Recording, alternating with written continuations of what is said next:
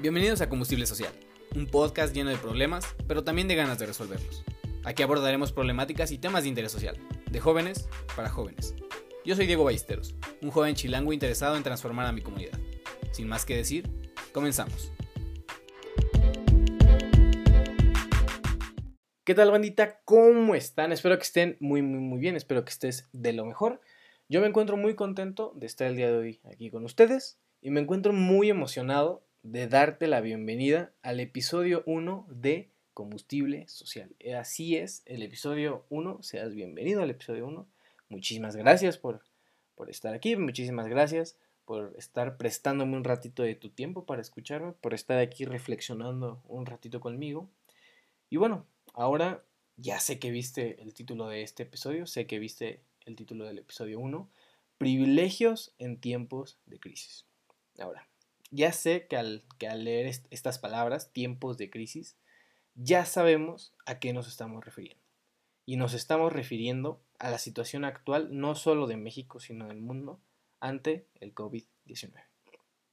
Ahora, primero que nada, quiero dejarte bien en claro algo. Este podcast no va a ser un episodio dedicado a hablar de temas de salud, para nada. No vamos a abordar ni cómo te debes de lavar las manos, ni los avances en cuestión de vacunas, para nada. No vamos a tocar nada de cuestiones técnicas de salud. E, este episodio será más social. Será un episodio de reflexión y de análisis, además de autocrítica. Y tendrá como objetivo dejarte una espinita de los temas que vamos a tratar el día de hoy. Como te dije en este episodio, vamos a reflexionar.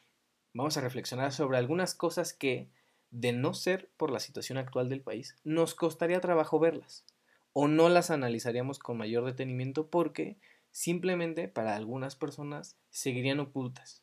¿ok? Estas situaciones seguirían ocultas para algunas personas y, así son las cosas en el país. Ahora, no quiero dar a entender que no me importan las situaciones del mundo, de otro país, no, al contrario, sino que al yo ser pues mexicano, al vivir en México, estas situaciones son más cercanas a mí y son más fáciles para mí analizarlas, ¿no? Entonces por eso vamos a estar hablando de cuestiones más cercanas a nosotros, de cuestiones dentro de México. Una vez dicho esto, quiero que me ayudes en algo y quiero que hagamos un ejercicio juntos. Necesito que reflexiones, necesito que te des cuenta de que eres una persona privilegiada, ¿ok? Quiero que hagamos este ejercicio y quiero que te des cuenta de que vives rodeada o rodeado de privilegios. Quiero que te des cuenta de que eres alguien privilegiado desde el momento en el que me estás escuchando, ¿ok? Quiero que te des cuenta de que eres alguien privilegiado desde el momento en el que tienes un celular en la mano o desde el momento en el que tienes acceso a Internet. Ahora, algo un poquito más actual. Si estás en cuarentena si tú te estás quedando en casa por voluntad propia, déjame decirte que tu cuarentena es un privilegio. Así es, como, como tú me escuchaste. Lo que estás haciendo ahorita, lo que estás haciendo de quedarte en tu casa con las comodidades que tienes en tu hogar, eso es un privilegio enorme. Ahí te va, ¿por qué? Según datos del Coneval, en el 2018, escúchame bien, porque esto es algo bastante impactante, 41% de la población mexicana vivía en situación de pobreza. En el 2018 se tenía ese dato, 41% de la población. ¿De verdad crees que este 41% de la población puede quedarse en casa sin trabajar? ¿O tan siquiera crees que puede quedarse en una casa? ¿Crees que de verdad tenga un hogar? De hecho, o sea, hay algo que me gustaría comentar y, o sea, y sigue siendo bastante impactante. Este dato, este 41%, es un dato un tanto histórico, porque en 2018, igual según el Coneval, el 44% de la población vivía en pobreza y en el 2014 46.2% de la población vivía en pobreza. Estamos hablando que en el 2018 fue el índice más bajo de pobreza que se ha visto en 10 años. Y del 2018 para el, perdón, desde 2008 al 2018 solo se ha visto una reducción del 3% de pobreza en México. O sea, estamos, o sea, de verdad espero que puedas analizar lo contundente que es este dato. Y, pues también es un dato que nos ayuda mucho a darnos cuenta de pues de la cantidad de privilegios de la que vivimos rodeados, ¿no? Desde el, como te dije, desde el momento en el que estás haciendo una cuarentena, es un privilegio enorme. Ahora, si este dato tan, tan fuerte eh, no, no fue suficiente, ahí te van unos datos que quizás puedan reforzar más esta idea. Según la Organización para la Cooperación y Desarrollo Económico, 64% de la población adulta mexicana vive al día. O sea, estamos hablando que más de la mitad de la población mexicana sale a trabajar, sale a ganar dinero y con el dinero que ganó ese día es con lo que se mantiene, es con lo que sobrevive ese mismo día o es con lo que mantiene a su familia ese mismo día. Y al siguiente día tiene que volver a salir a chambear, tiene que volver a ganarse ese dinero y tiene que volver a mantener a su familia, teniendo bien en claro que este ingreso pues no es un ingreso fijo. No está seguro de cuánto va a ingresar ese día. Entonces es un ingreso muy variable y que obviamente pues esta, esta, esta población que vive al día, que tiene que, que salir a trabajar todos los días, pues la cuarentena que estamos haciendo nosotros obviamente les va a pegar directamente. Obviamente va a bajar sus ventas y obviamente va a bajar su ingreso diario, ¿no? Entonces, este es otro dato bastante fuerte del cual debemos de estar conscientes, que el cual debemos de conocer. Ahora ahí les va otros dos datos. Igual, simplemente para reafirmar esto de que la cuarentena es un privilegio. Según la encuesta nacional de educación financiera en México, en el 2018, 42% de la población adulta mexicana afirmó que su sueldo mensual no le alcanzó para cubrir sus gastos. Estamos hablando que casi, casi la mitad de la población, lo que ganó en el mes realmente no le alcanzó para cubrir todos sus gastos del mes. Y como siguiente dato, igual para reforzar esta idea, igual de la encuesta nacional de educación financiera en 2018, 21% de la población adulta mexicana afirmó que no tiene ningún tipo de ahorro. Ahora, este dato sé que podemos analizarlo un poquito más a fondo porque de aquí se puede partir en que quizás parte de este 21% de verdad no puede ahorrar o no sabe ahorrar. Esto, esto podría ser un tema aparte, un tema que podríamos abordar en otro episodio. Sin embargo, creo que reafirma bastante bien esto que estamos diciendo, de que nuestra cuarentena, de que la cuarentena que estás haciendo en este momento es un privilegio. Espero que esta serie de datos nos ayude y nos acerque más a ser conscientes de que somos personas privilegiadas y de que nuestra cuarentena, como ya te lo estoy repitiendo, es un privilegio. Ahora, sé que estos no son los únicos indicadores de privilegios y sé que también eh, los privilegios no necesariamente se resumen a temas económicos. De hecho, hay un tema que me gustaría abordar en este episodio y es un tema que me parece muy importante en la actualidad, que es el acceso a la información. En el 2019, para ponernos un poquito en contexto de la situación en México, en el 2019 se realizó un estudio llamado Índice de Progreso Social y dentro de este estudio hay una sección dedicada justamente al nivel de acceso a la información en México. Dentro de las cosas que evalúa está el libre acceso a información, usuarios con telefonía móvil, hogares con computadora, hogares con internet y la tasa de agresión a periodistas. Ahora, se analizaron todos los estados de la República Mexicana y se analizaron con base en una escala de 0 a 100, siendo 0 pues el nivel mínimo y 100 el nivel máximo de acceso a la información. Ahora, de todos los estados de la República Mexicana, escúchame bien esto, solo tres estados lograron un puntaje mayor a 80. Solamente tres estados de toda la República Mexicana. Los estados que, entraron en este top 3 eh, fueron como tercer lugar Baja California con un puntaje de 81.03, en segundo lugar la Ciudad de México con un puntaje de 81.19 y como primer lugar Sonora con un puntaje de 82.32. Y bueno, el promedio de toda la República fue de 65.20. O sea, estamos apenas arribita del punto medio en cuanto a acceso a la información. Y estoy, este índice, de verdad, los invito a, a leerlo y a analizarlo porque es muy revelador. Y bueno, este, esta sección, esta parte de nivel de acceso a la información, de verdad es algo impresionante y es algo que sí quiero abordar en este episodio.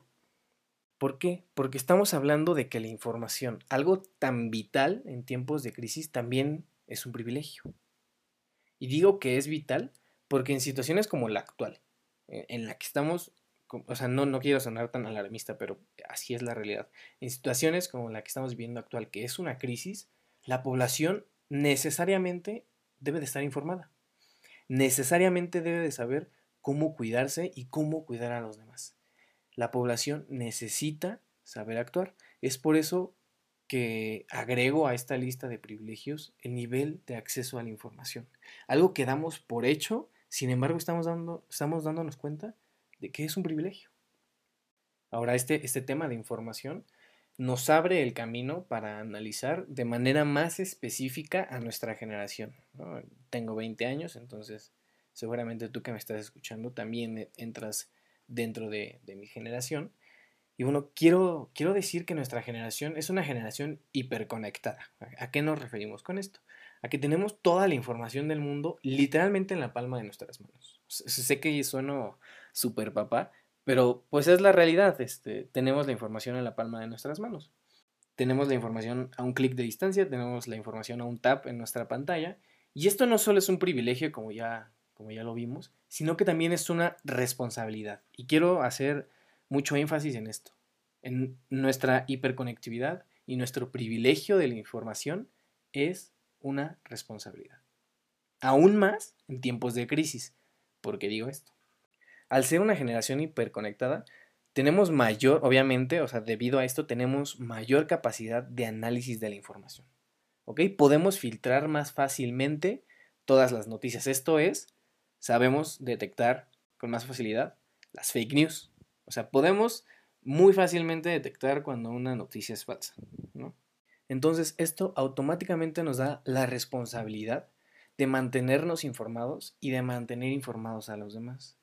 Y de mantener informados a los demás con información real y verificada.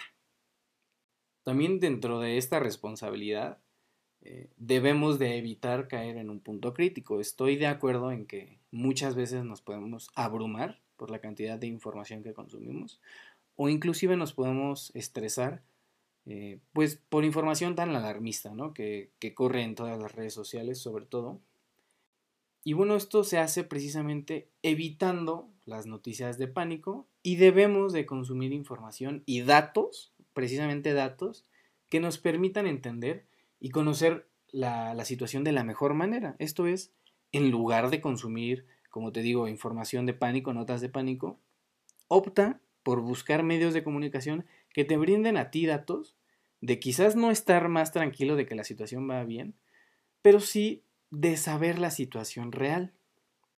Ahora, aquí les doy un listado rápido de, fuentes de información que podemos consultar aquí en México.